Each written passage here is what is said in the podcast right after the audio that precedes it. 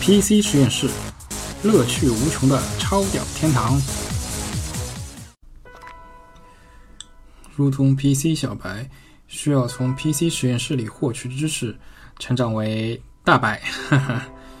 今日整个 X 八六市场的核心 CPU 中央处理器的领导制造商英特尔，也是从一个小公司慢慢进化为今日的巨无霸。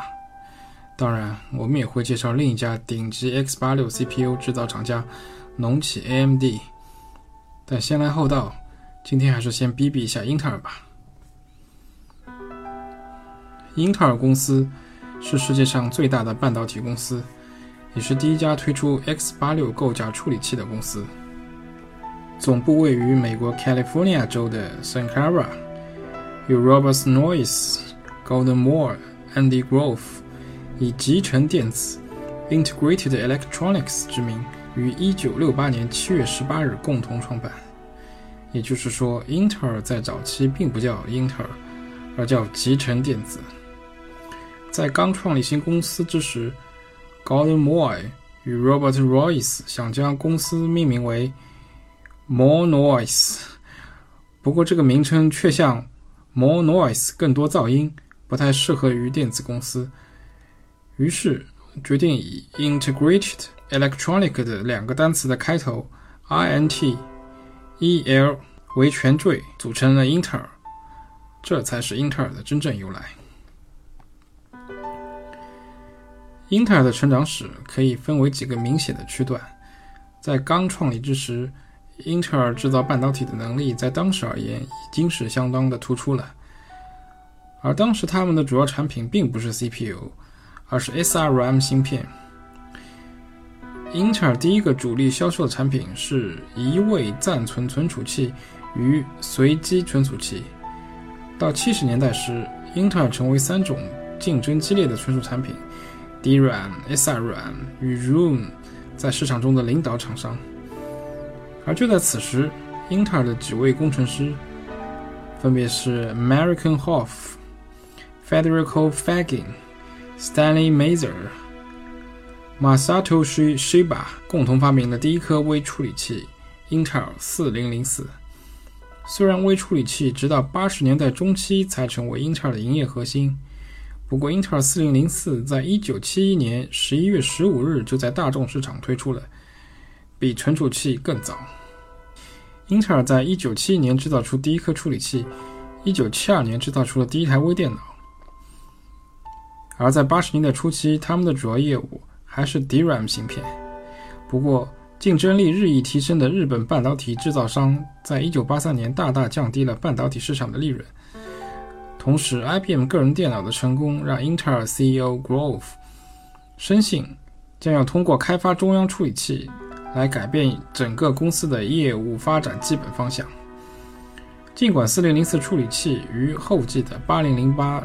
以及八零八零在当时还不是英特尔的主要收入来源，而接下来于一九七八年设计完成的八零八六以及阉割版八零八八后，英特尔展开了一项名为 Operation Crash 的大型市场推广及销售活动，尽可能的说服消费级市场的消费者去使用他们的处理器。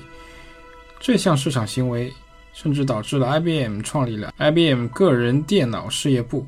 虽然这一点的重要性在当时并没有被世人所关注，Grove 在他写的一本书《Only the Paranoid Survive》只有偏执狂才能生存，对这次转型进行了详细叙述。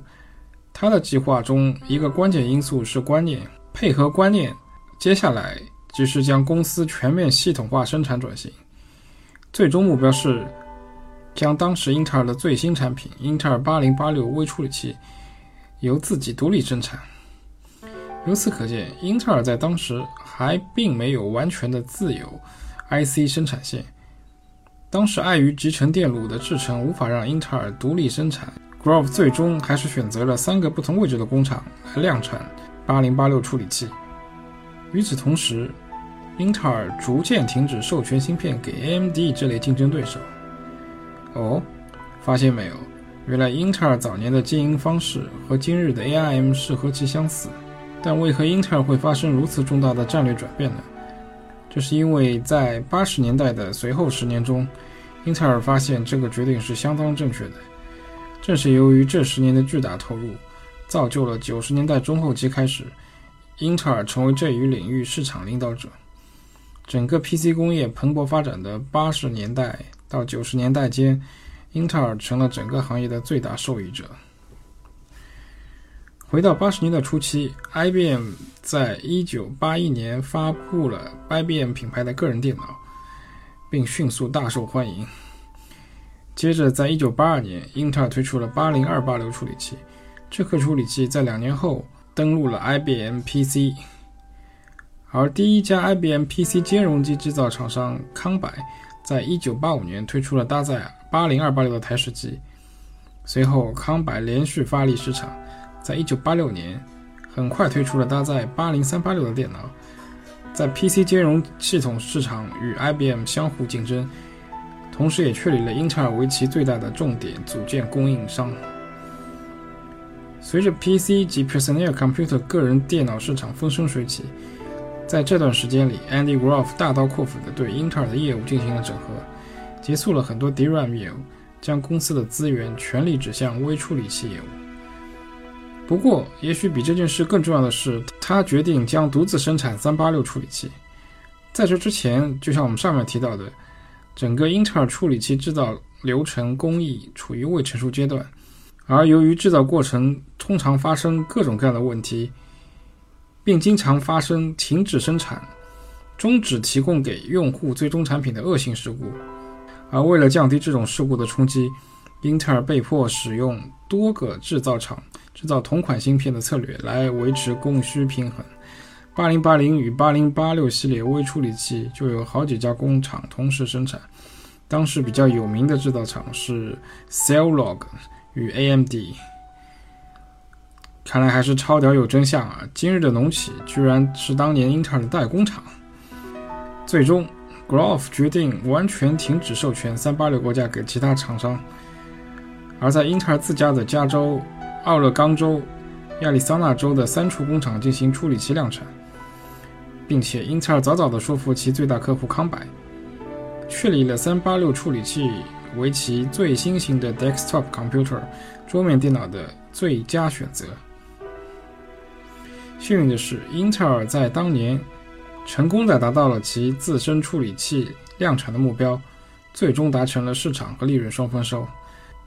由于此一战役的成功，在386时期，英特尔获取了高额利润，帮助了其更迅速地发展高性能芯片设计和制造能力，让英特尔在1990年代早期即处于整个 X86 微处理器领域无法质疑的领导地位。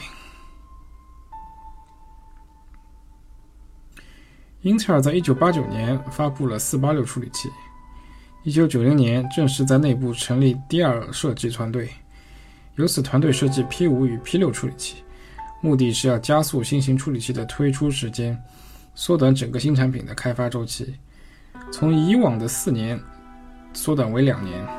P5 在1993年以 Pentium 的名称推出，而 P6 在1995年以 Pentium Pro 的姿态推出。而更先进的 Pentium 2，则是在1997年推上市场。Pentium P5 处理器虽然整体上大获成功，但在 Pentium 处理器发布早期却发生了一次著名的乌龙事件。1994年6月，英特尔的工程师在 Pentium 处理器的浮点运算部分发现了一个瑕疵，只要以一个特定的浮点数字进行除法运算，就会在低比特处造成错误。而这个浮点运算的错误会造成之后的运算数值的误差越来越大。虽然英特尔在中晚期的 Pentium 处理器上修正了这个问题，不过之后便拒绝透露更多有关这个瑕疵的信息。但纸是包不住火的。很快，在一九九四年十月，林奇伯学院的 Thomas Nestle 教授发现了这个 bug 后，立刻通过正式渠道回报了给英特尔。但始终得不到英特尔的任何官方答复。于是，托马斯教授在当年的十月三十日将有关这个 bug 的消息发布在英特网上。而英特尔针对此问题的声明，则是这是由于制造过程中出现的细微输入错误。这种级别的 bug 并不会影响最终客户的使用，因此并不打算进行任何实际的措施来弥补这个问题。显然，这则声明进一步激怒了消费者。到了1994年的感恩节，记者 John Macoff 在全美销量前列的《纽约时报》上开辟了专栏文章，彻底曝光了英特尔早期 Pentium CPU 的这一问题。这时，英特尔才决定改变态度，召回这批有问题的芯片。这场风波的最终结果是，英特尔在1994年减少了5亿美元的年收入。在发生 Pentium bug 门事件的前后，位于 San Clara 的设计团队于1993年动手参与了 X86 构架的后继者，构架代号为 P7 的 CPU 开发。开发的过程并不顺利，直到2001年6月，才得以推出代号为 IA64 的64位构架 Itanium 处理器。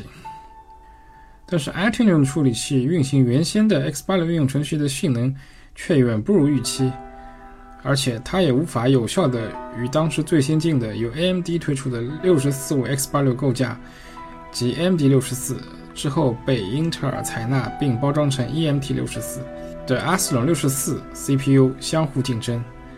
最后，Itanium 处理器被英特尔转用于服务器市场。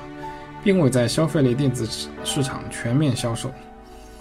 时至2004年，英特尔的 Hill Polo 团队设计出代号为 P68 的处理器，并以 Pentium 4的名称推出市场。而当时其最大的竞争对手 AMD 却在此时推出了划时代的 Athlon X2 CPU，其真双 X64 核心处理构架，把发热高、效率低的 Pentium 4远远地抛在了身后。英特尔从九零年一路顺风顺水，在整个微处理器市场呼风唤雨，而在这个当口，终于遇到了前所未有的挑战。要知道，日后英特尔和 AMD 这两家顶级 CPU 公司的恩怨，就继续关注超鸟谈 PC 实验室吧。今天我们节目就告一段落，拜拜。